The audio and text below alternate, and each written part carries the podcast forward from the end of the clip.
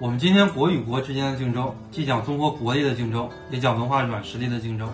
人与人之间的竞争，既讲智商的竞争，也讲情商的竞争。那我们考研也是一样，其实每个人从二月份开始复习，复习到最后按部就班的复习，只要正常努力，方向不错，最后我们之间的这个能力其实差别并不大。那最终你能考上，他考不上，有很多同学就是心态出了问题。下边我们来给大家盘点一下考研心态崩溃的几种表现。第一种表现，过分担心自己失败。考研有三个百天，第一个百天纠结自己学校和专业，第二个百天纠结自己要不要报班，第三个百天就是纠结自己到底能够成功还是失败。这是考研人的常态。第二呢，吃不好睡不好，整体的精神状态非常的差，导致的复习不好。第三呢，就是到了考研的后期，我们老想抓住一个东西，就像我们溺水一样啊，抓住一个东西来救命，就是只想押题偷奸取巧，而不想自己好好的复习。下边呢，关于心态的调整，给大家几点建议。